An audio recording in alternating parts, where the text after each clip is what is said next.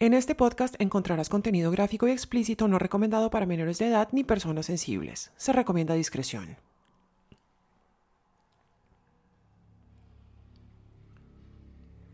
Bienvenidos al cuarto episodio de la primera temporada de Crónica Criminal, el podcast de Distrito Criminal. Les habla Ana María, Anita para los amigos de la casa, y el día de hoy estaremos hablando de la historia de Melania Rea. Y para este caso estaremos viajando nada más y nada menos que a Italia. Así que sin más preámbulo, te invito a ponerte cómodo, bajar las luces y subir el volumen porque comenzamos.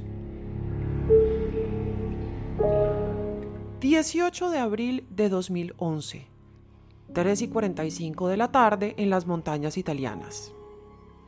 Un hombre entra a un restaurante con una niña en brazos. Nadie lo conoce, no es un cliente frecuente de la zona.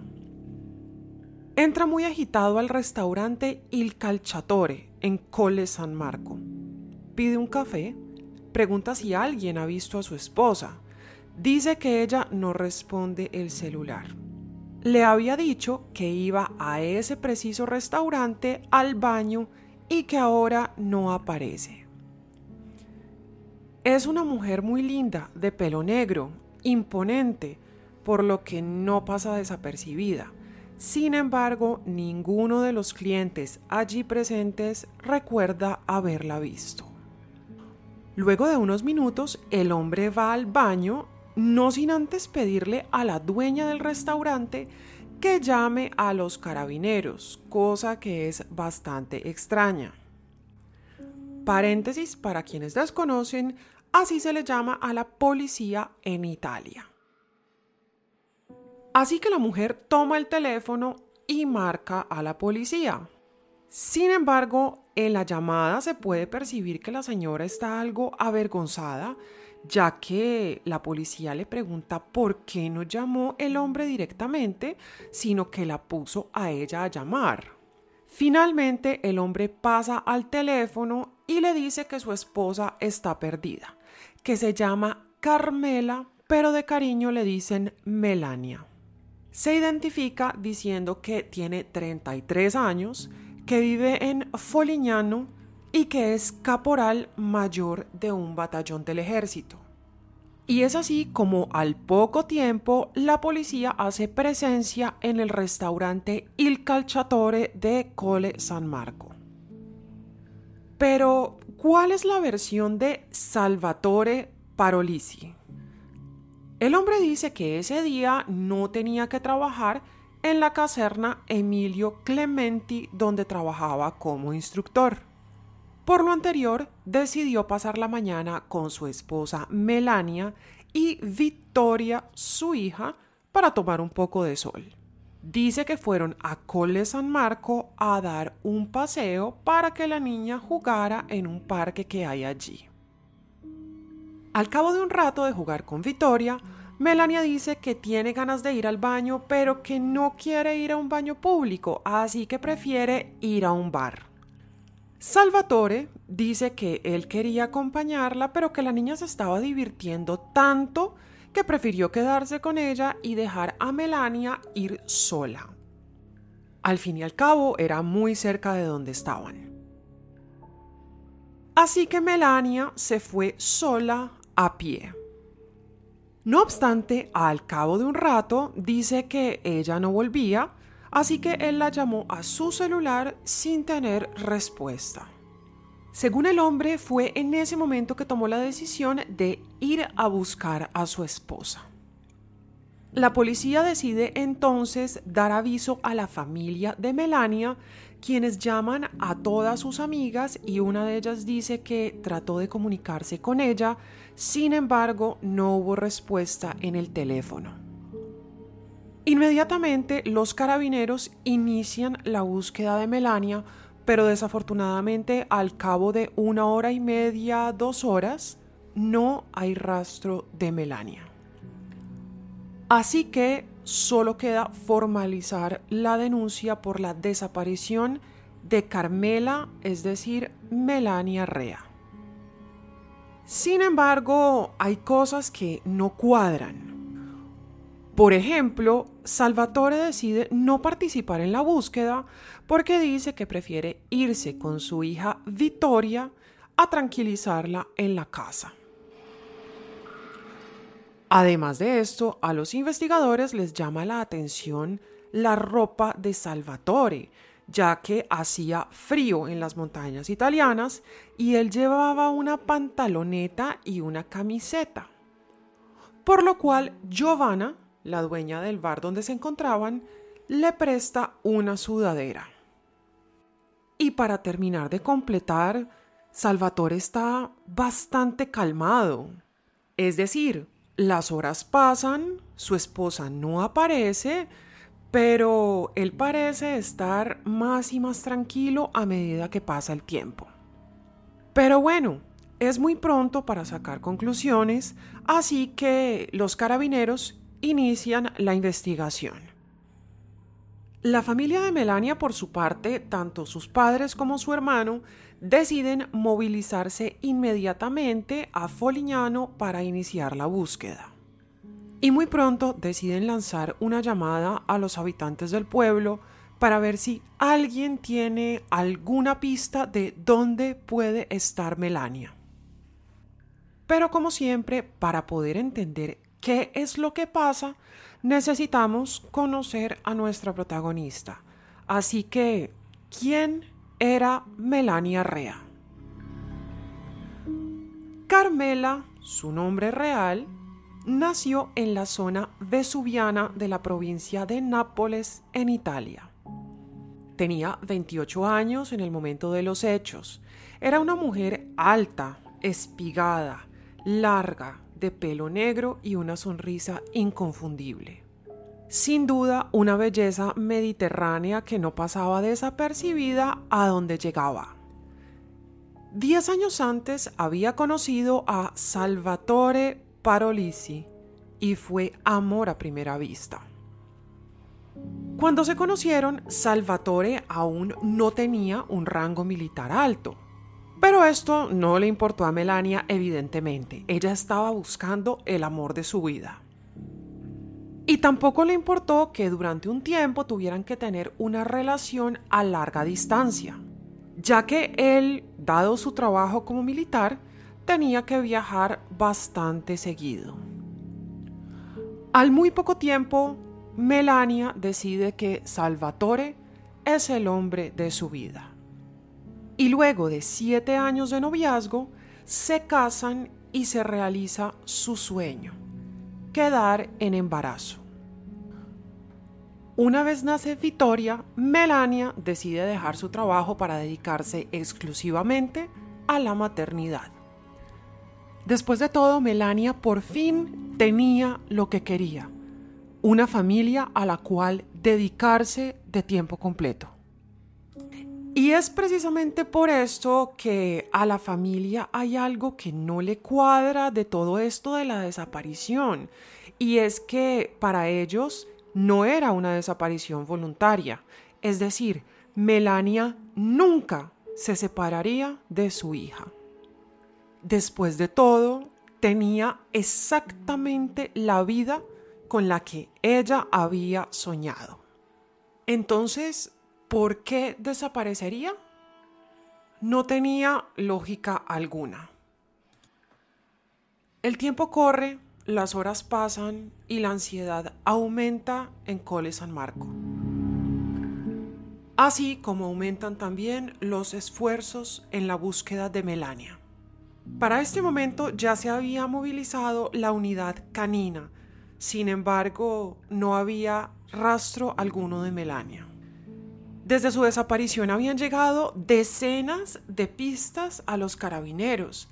Las examinaron todas, una a una, pero ninguna fue de ayuda. No obstante, a los dos días de iniciada la búsqueda, llega una pista que parece diferente a las demás.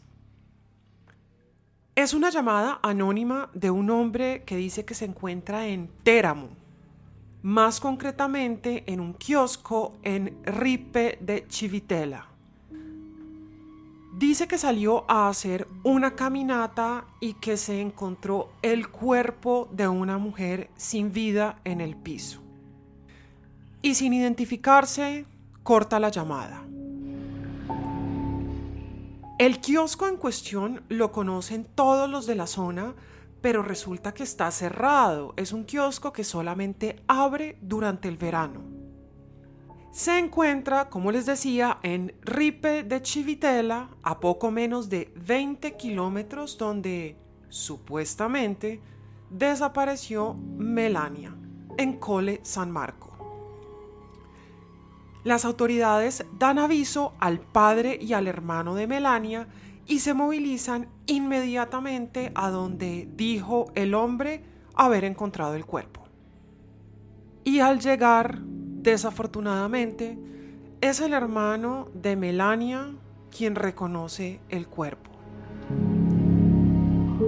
Melania Rea es encontrada en el piso, acostada boca arriba, con sus pantalones y ropa interior a la altura de la rodilla.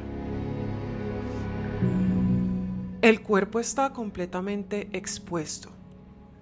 Quien la atacó no hizo el más mínimo intento de esconderla. El cuerpo de Melania tenía golpes por todas partes, además de 35 puñaladas, lo cual le indica a los investigadores que quien lo hizo tenía una furia ciega contra Melania. Además de esto, tenía heridas defensivas en las manos. El cuerpo de Melania tiene, además, hematomas en los muslos y en la cabeza. Por fortuna, el médico forense pudo confirmar que Melania no había sido agredida sexualmente. La escena es un poco perturbadora porque además de todo lo que ya les conté, encuentran una jeringa insertada a la altura del corazón y además cicatrices en una pierna con la forma de una cruz esvástica. Es decir, esto más que otra cosa parece un ritual macabro. A Melania no parecen haberle robado nada. En el piso hay un anillo con una piedra blanca que le pertenecía. También está su celular. En su cuello tiene el collar que siempre llevaba con una inscripción que decía, contigo siempre será un nuevo día de amor. Además de un brazalete con el nombre de su esposo, Salvatore. Así que definitivamente esto no fue un robo. Y a partir de allí empiezan las hipótesis de quién pudo asesinar a Melania. La primera teoría apunta a que es un asesino serial.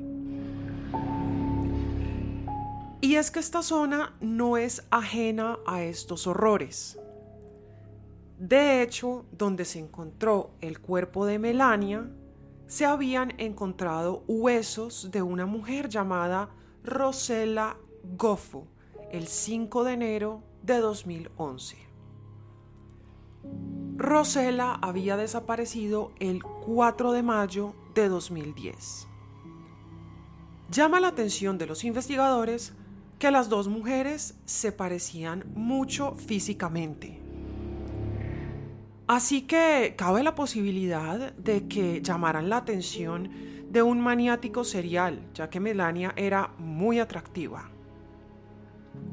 Pero esta teoría se descartó bastante rápido, ya que luego de hacer la investigación se encontraron con que el agresor de Rosela Goffo ya había sido identificado. Así que la policía siguió indagando entre la gente cercana a Melania. Resulta que en el carnaval de las fiestas de Folignano, el pueblo donde vivía Melania, más de una persona notó acercamientos bastante incómodos de dos hombres con Melania.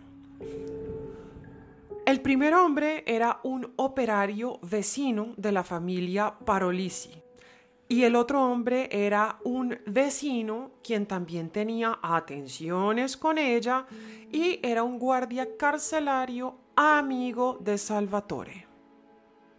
La policía confirma sus sospechas ya que estos dos vecinos participaron activamente en la búsqueda de Melania. Y ustedes saben que esto es uno de los indicios que levanta sospechas dentro de las investigaciones. Es decir, los dos hombres tenían el perfil perfecto de sospechoso. No obstante, los dos tenían coartadas muy sólidas para el momento exacto del asesinato de Melania. Pasemos ahora a discutir un poco los resultados de la autopsia del cuerpo de Melania. Según el médico forense, la causa del deceso fue por desangramiento. Las muestras de odio contra el cadáver fueron hechas post-mortem, es decir, que quien la mató volvió para terminar de herir el cuerpo, ya que las heridas fueron hechas unas horas antes de encontrar el cadáver. Y aquí es cuando surge la primera duda. Las autoridades no saben si la esvástica encontrada en el muslo de Melania y la jeringa fueron simples intentos para despistar. Así que continuemos.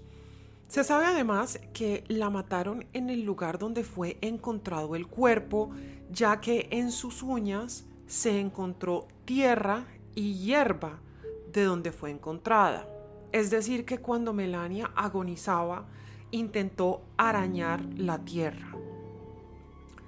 Además de esto, se percatan que su maquillaje estaba intacto y tenía los zapatos puestos. Esto quiere decir que cuando fue atacada, ella no estaba en estado de alerta. En otras palabras, la atacaron infraganti. Pero bueno, continuemos con la historia, porque ¿qué pasa con el esposo en todo este rollo? Pues inicialmente Salvatore no es considerado sospechoso pues por su estatus militar, ¿no? Ya sabemos que evidentemente cuando se trata de alguien de las autoridades, pues son los últimos sospechosos. Pero como las demás pistas no llevan a ninguna parte, las autoridades se ven casi obligadas a dirigir su mirada a Salvatore Parolisi. Y es que son bastantes los indicios que dirigen todo hacia este hombre. Por ejemplo, las autoridades no logran encontrar un solo testigo que haya visto a Melania, a Vittoria y a Salvatore en ese parque de Colle San Marco donde él dice que estaban. Aparte de los testigos del restaurante, absolutamente nadie los vio a los tres en la cercanía del parque ni de Cole San Marco. Y solo fue cuestión de empezar a investigarlo para empezar también a encontrar pruebas en contra de este señor. A la una de la tarde se sabe que Melania llamó a su madre para decirle que iban al parque. Los vecinos los vieron salir a la una y cincuenta de la tarde, pero después de esta hora nadie los volvió a ver. Y aquí viene una de las pruebas reinas en contra de Salvatore Parolisi, y es que según las torres de telecomunicación, el celular de Melania nunca estuvo en Cole San Marco. Según la recepción de estas antenas, el teléfono de Melania se registró en la torre de Ripe de Civitella, donde fue encontrada. Así que todas estas irregularidades empiezan a reforzar el hecho de que este señor es el sospechoso perfecto. Así que las autoridades lo llevan a reconstruir al lugar de los hechos y le preguntan si conoce el lugar donde la encontraron, a lo que él responde que sí, porque en los alrededores él va a entrenar. Pero además hace un comentario bastante sospechoso y es que dice que casualmente donde la encontraron, él fue hace unas semanas a tener relaciones con Melania. Así que si encuentran su ADN, pues es absolutamente normal porque él sí estuvo allí con ella. ¡Qué casualidad! Así que en este punto la policía ya sabe exactamente cuál es el camino que tiene que seguir por lo que el interrogatorio a Salvatore Parolisi empieza a tomar un tinte un poco pasional. Los investigadores le preguntan por su relación con Melania, como es normal. ¿Cómo iba su matrimonio? ¿Tenían peleas? ¿Tenían conflictos? ¿Habían estado bien últimamente? Hasta que llegan a la pregunta clave. Salvatore, ¿tiene usted una relación extramatrimonial? Y claro, Salvatore se niega, no, para nada, no es posible. Él amaba a Melania, era el amor de su vida. Pero lo que Salvatore no sabe es que sus teléfonos ya estaban intervenidos. Y sí, queridos oyentes, sus teléfonos, porque el señor Parolisi tenía dos uno, su teléfono oficial con el que hablaba con Melania, con su familia, con todo el mundo. Y otro por donde hablaba con sus múltiples amantes. Y es así como la policía en este punto de la historia ya sabe que al día siguiente de la desaparición de Melania, Salvatore llamó a una de sus exalumnas de la academia, Ludovica Perrone. En esa conversación, Salvatore le pidió a Ludovica borrar todas las conversaciones que habían tenido por redes sociales, por Facebook, por WhatsApp y por todos los chats habidos y por haber. Pero gracias a la tecnología, los carabineros lograron recuperar las conversaciones, ya que, por si no lo saben, muchas veces empresas como Facebook colabora con las autoridades cuando hay este tipo de casos de asesinatos. Y como se pueden imaginar, las conversaciones son bastante explícitas. Así que ya teniendo las pruebas en la mano, la policía decide preguntarle de frente a Salvatore por esta relación que tiene con Ludovica, a lo cual obviamente él niega todo. Pero no, mis queridos, esto no es lo peor. Lo peor en realidad es que ya la aventura de Salvatore y Ludovica la conocía todo el mundo. Esto ya era Vox Populi. Incluso la misma Melania estaba al tanto de las aventuras de este señor. Resulta que Salvatore Parolisi y Ludovica Perrone iniciaron su aventura cuando Melania estaba en embarazo de su hija Vittoria. Y fue en ese momento que Salvatore tuvo la grandiosa idea de comprar un segundo teléfono para sus movidas oscuras.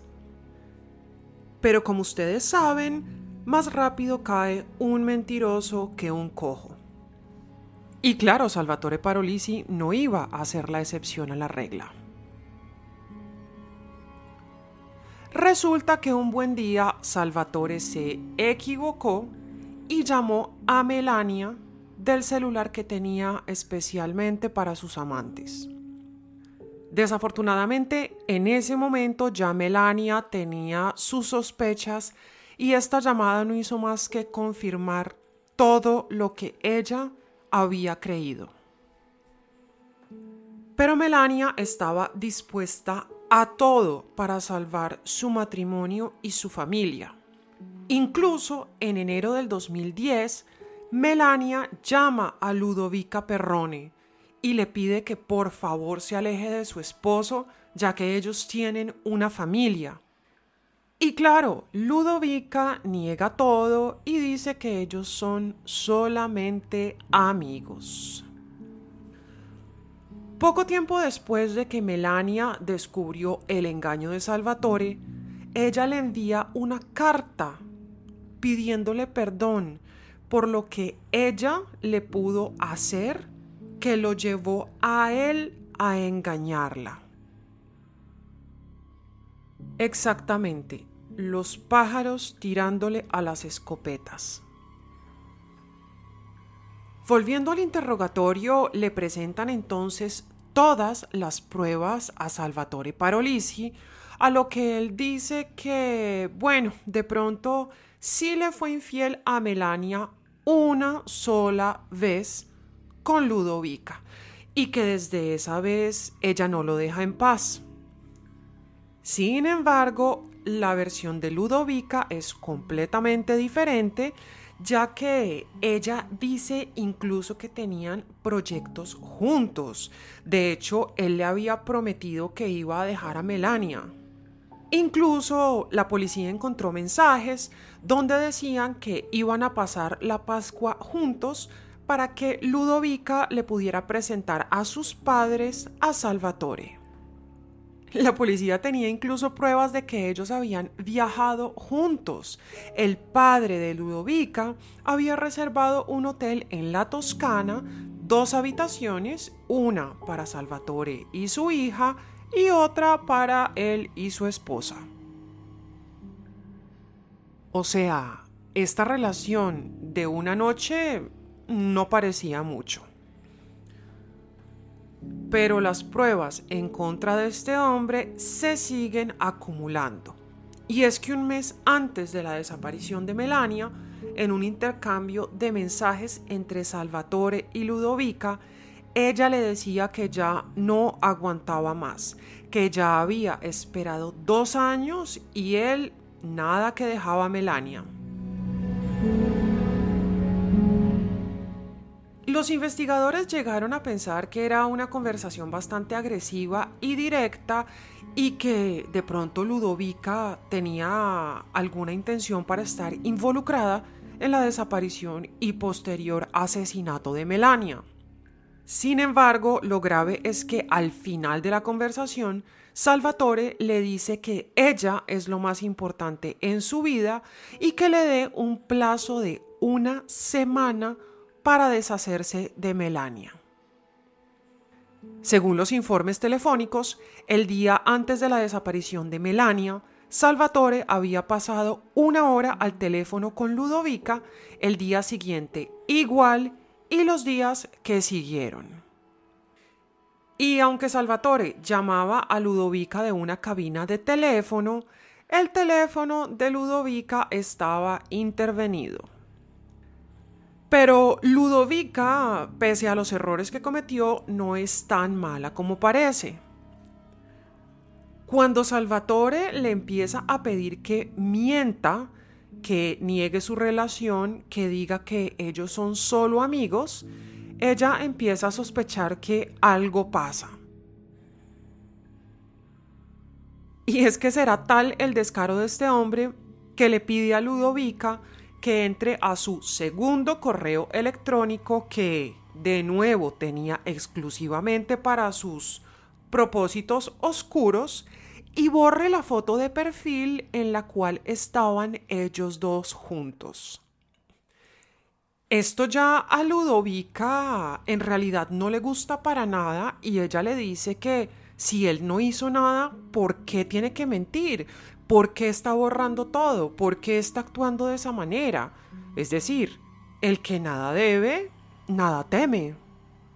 Y le deja muy claro a Salvatore que ella no se va a prestar para sus juegos. Esto a las autoridades les demuestra en gran parte que Ludovica no tenía intención de hacerle daño a Melania, pero ella tiene una coartada absolutamente irrefutable. Ludovica se encontraba en una base militar en el momento preciso del asesinato de Melania. Es decir, uno no puede estar en un lugar más vigilado que una base militar. Además, se encontraba en Lecce, en la parte sur de Italia. Es decir, no había manera de que Ludovica Perrone hubiese podido estar en el lugar del crimen.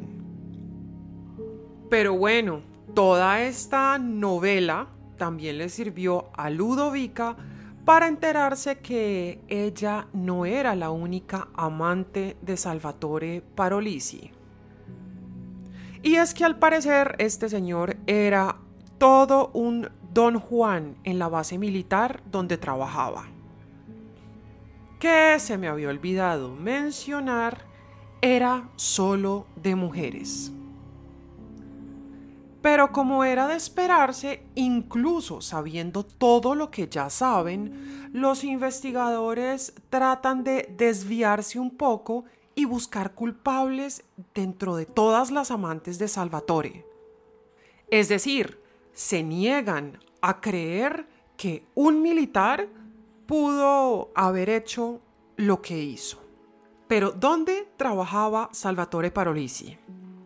Bueno, pues la caserna, y me disculparán la traducción del italiano, pero es equivalente a la base militar donde trabajaba Salvatore, resultó ser un lugar bastante promiscuo, por no decir otra cosa. Las drogas, la fiesta, el sexo estaban a la orden del día. Según investigaron, era lo más normal las aventuras entre los instructores y las estudiantes. A esto se le suma que el sitio donde fue encontrado el cadáver de Melania se encuentra cerca a un polígono de tiro donde practicaban los soldados de esa base militar. Pero bueno, como les decía anteriormente, resulta que Salvatore Parolisi resultó ser nada más y nada menos que un playboy dentro de la base militar. Y esto se sabe porque el dueño de un bed and breakfast que quedaba muy cerca a la base, es decir, de un hotel de carretera, testificó que el señor Parolisi fue al menos con tres mujeres diferentes a este hotel a pasar la noche, evidentemente.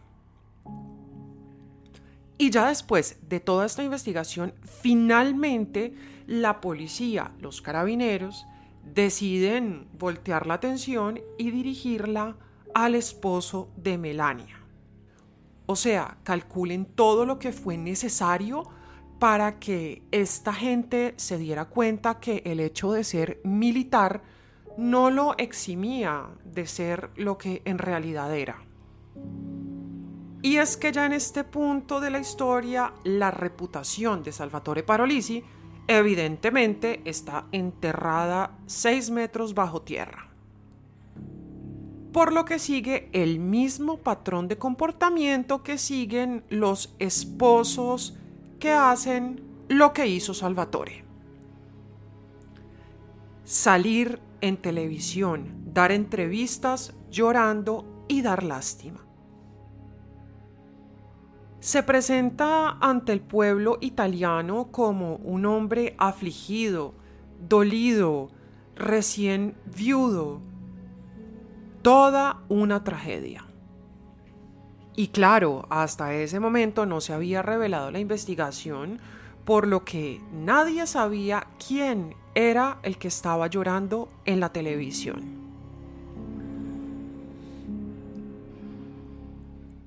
El 16 de mayo de 2011, en Soma Vesuviana, en la misma iglesia donde se casó la pareja, se celebra el funeral de Melania Rea. Pero todos los focos están puestos en Salvatore Parolisi. De hecho, el esposo de Melania llegó cuando la misa ya había empezado, es decir, quien llega tarde a la misa de su esposa, recién fallecida. Y según relata el hermano de Melania, Salvatore ni siquiera fue capaz de acercarse al ataúd.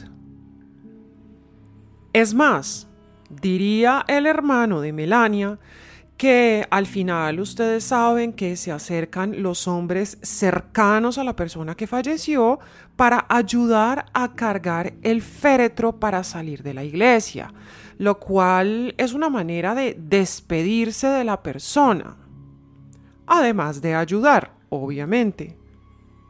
Pero en este caso Salvatore ni siquiera se ofreció para llevarlo. Y ahí definitivamente fue una bandera roja para el hermano de Melania. Ahí él dice que empezó a darse cuenta que había algo que no iba bien con Salvatore. Pero volviendo de nuevo a la investigación, tuvieron que pasar dos meses después del fallecimiento de Melania para que finalmente las autoridades centraran completamente su atención en Salvatore, es decir, que ya finalmente lo decretaran como el único sospechoso del asesinato de Melania.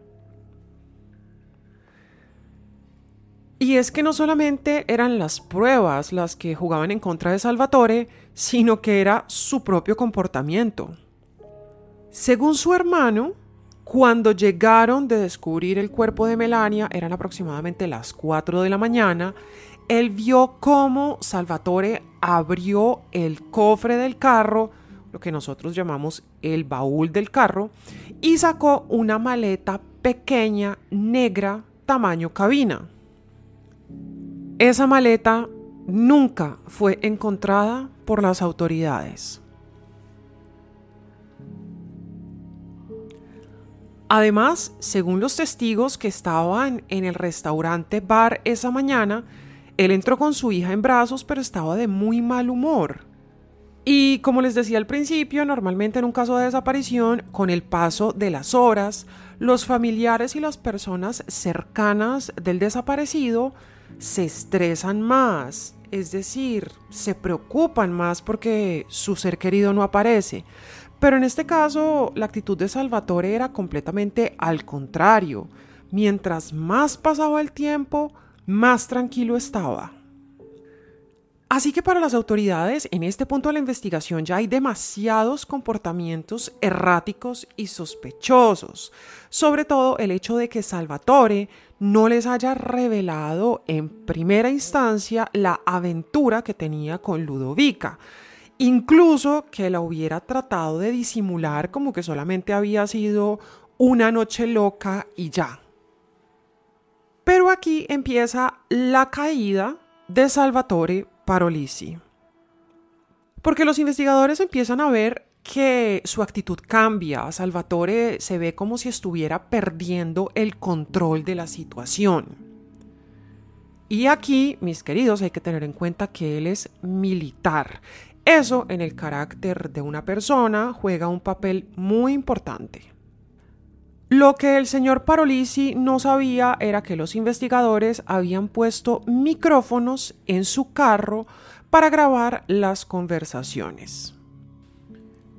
Y gracias a estos micrófonos graban conversaciones con Ludovica Perrone, en donde Salvatore parece hablarle en clave, como si estuviera escondiendo algo. Pero como les dije anteriormente, por fortuna, Ludovica es una mujer de un carácter bastante fuerte y decide no seguirle el juego a Salvatore. Si recuerdan, la prueba reina en contra de Salvatore Parolisi van a ser las torres de telecomunicación que estaban tanto en Ripe de Civitella como en Cole San Marco. Pues Melania recibe dos llamadas, las cuales evidentemente por las razones que ya sabemos no responde. Una es a las 2 y 53 de la tarde y la otra es a las 2 y 56. A esa hora ella ya se encontraba en Ripe de Chivitela donde se encontró el cadáver. Por lo tanto, hay alguien que está mintiendo y ese alguien es Salvatore Parolisi. Además de esto están las pruebas de ADN, ya que los investigadores encuentran un perfil genético relevante en el cuerpo de Melania, el de Salvatore. Y ya aquí, en este punto, este señor ya no se puede esconder más. Por lo tanto, a los tres meses del homicidio de Melania Rea, su esposo Salvatore Parolisi es arrestado.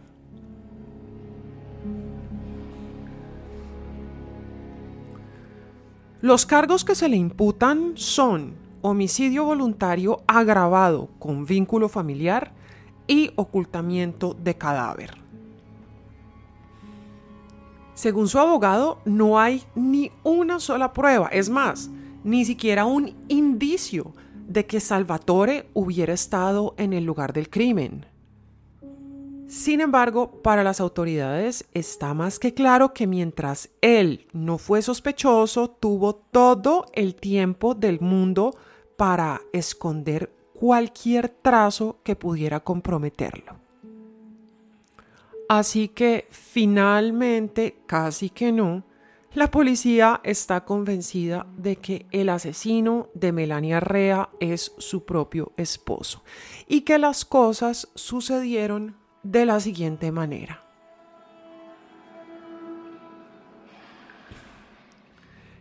La mañana del 18 de abril del 2011, la familia entra a un supermercado para hacer algunas compras.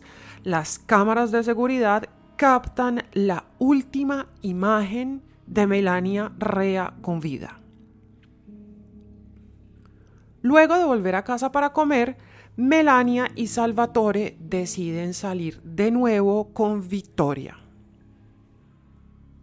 Es en ese momento que llama a su madre y le dice que van a ir al parque de Cole San Marco. Según los investigadores, efectivamente sí iban a ir a ese parque, sin embargo, algo ocurrió en el trayecto dentro del carro que desafortunadamente creo que nunca vamos a saber. Muy seguramente hubo un altercado, una pelea, algún tipo de inconveniente que habría hecho que cambiaran los planes de Salvatore. Es en ese momento cuando él decide cambiar de rumbo y toma la vía que conduce a Ripe de Civitella. Aproximadamente a las 2 y 40 de la tarde, el carro de la familia llega al lugar del crimen.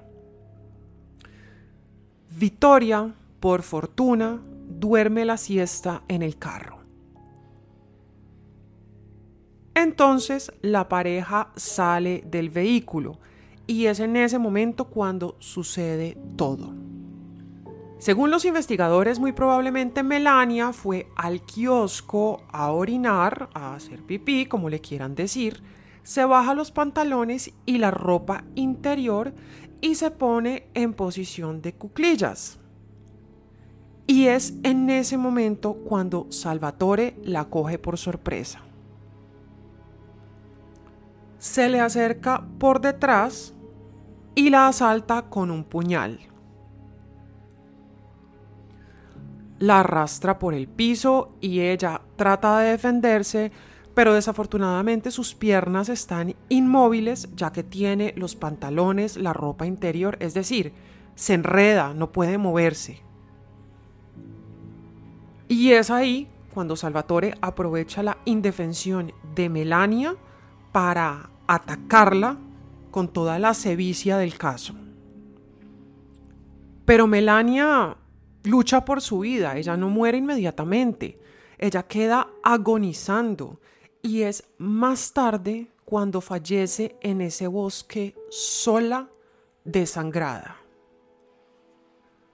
Parolisi, por su parte, vuelve al carro donde duerme Vittoria. Y es en ese momento cuando se cambia de ropa, la cual lleva en la maleta negra que vio el hermano de Melania.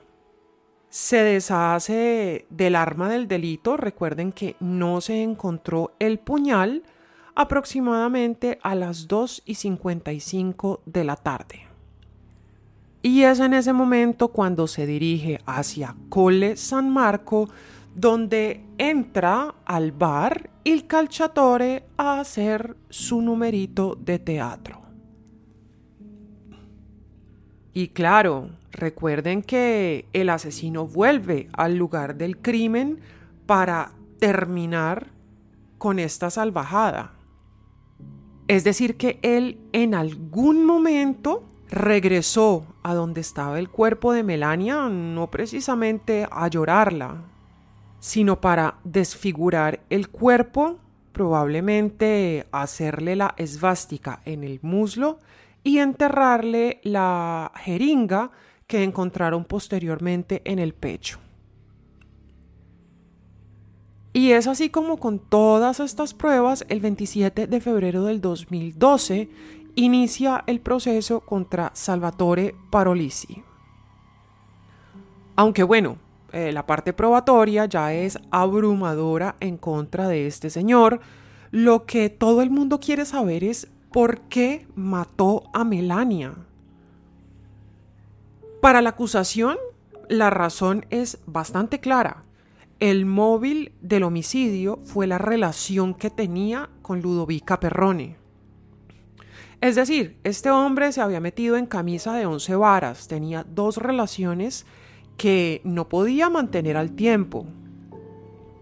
Así que mientras él quería seguir su matrimonio con Melania, tener la familia perfecta, que su hija creciera con sus dos padres unidos en supuesto amor, también tenía una relación con Ludovica, a la que le había prometido el cielo, la tierra y más, y no sabía por cuál de las dos relaciones decantarse.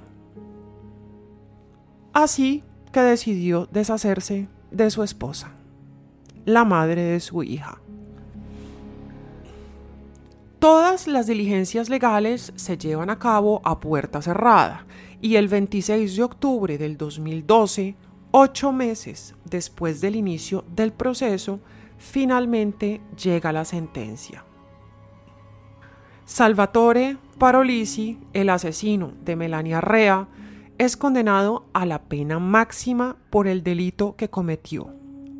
Cadena perpetua.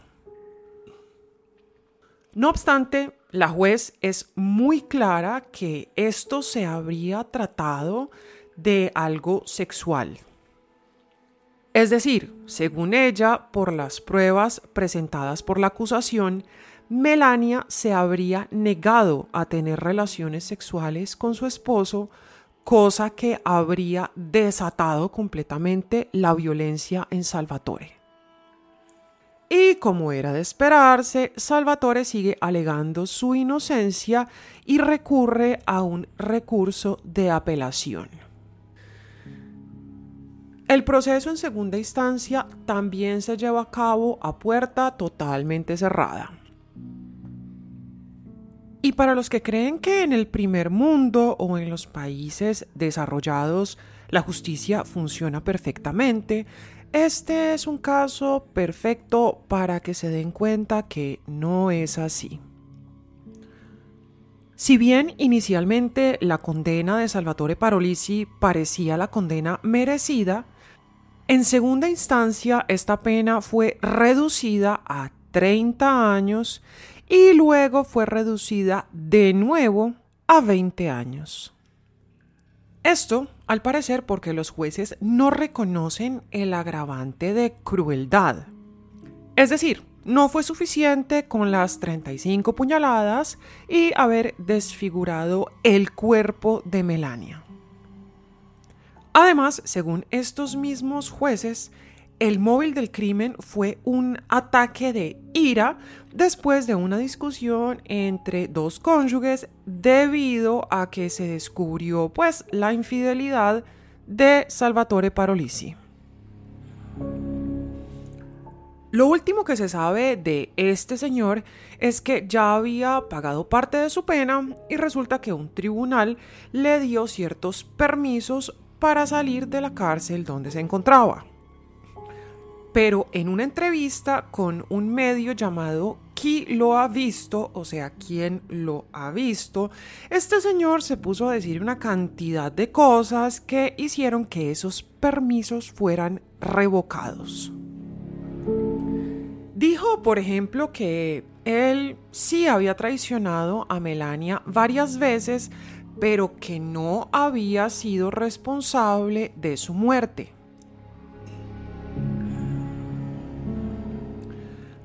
Además que él era completamente inocente, él siempre ha alegado su inocencia, eso no es nuevo. Sin embargo, dijo pues que cuando él salga a la libertad, nadie le va a dar trabajo porque pues evidentemente tiene un historial bastante turbio. Además, se refirió a su condena como una condena injusta que además básicamente él ya estaba condenado, era un pobre ser que no iba a poder seguir su vida después de la condena que le habían impuesto. Por esto y por todos los comentarios que hizo, la jueza Rosana Calzolari decidió revocarle absolutamente todos los permisos, según ella, porque el señor Parolisi aún no ha hecho el trabajo introspectivo que se necesita para su reinserción en la sociedad. Y de hecho que ni siquiera entiende cuál es el valor de estos permisos que se supone que tienen como objetivo la rehabilitación social. Mejor dicho que el señor Parolisi los años de cárcel no le sirvieron para absolutamente nada. Y bueno, me imagino que ustedes también se estarán preguntando por otro lado, ¿qué pasó con Victoria? Pues en este momento la niña debe tener aproximadamente unos 13, 14 años, vive con sus abuelos y su tío, evidentemente de parte de la madre, y ya no usa el apellido Parolisi. De hecho, como era de esperarse, no quiere saber absolutamente nada de su progenitor. Y bueno, mis queridos, mis queridas, hasta aquí llegamos con la triste historia de la muerte, el asesinato de Melania Rea.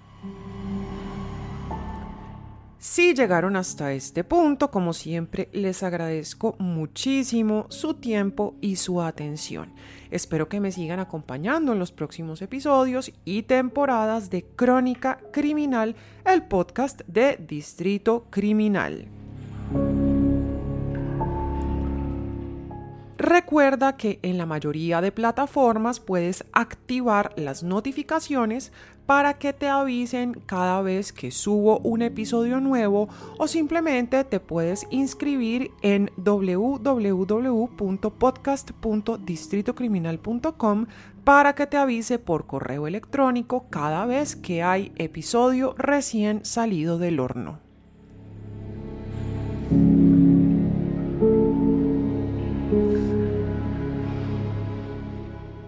Aprovecho para recordarte que también me puedes seguir en otras redes como TikTok y YouTube, que me encuentras como Distrito Criminal, y en Instagram como distrito.criminal.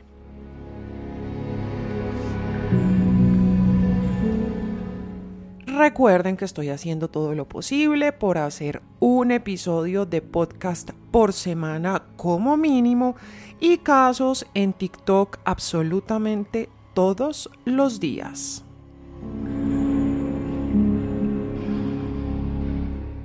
Y no siendo más, muchísimas gracias por acompañarme en otro episodio de este podcast de Distrito Criminal y nos vemos en el próximo caso.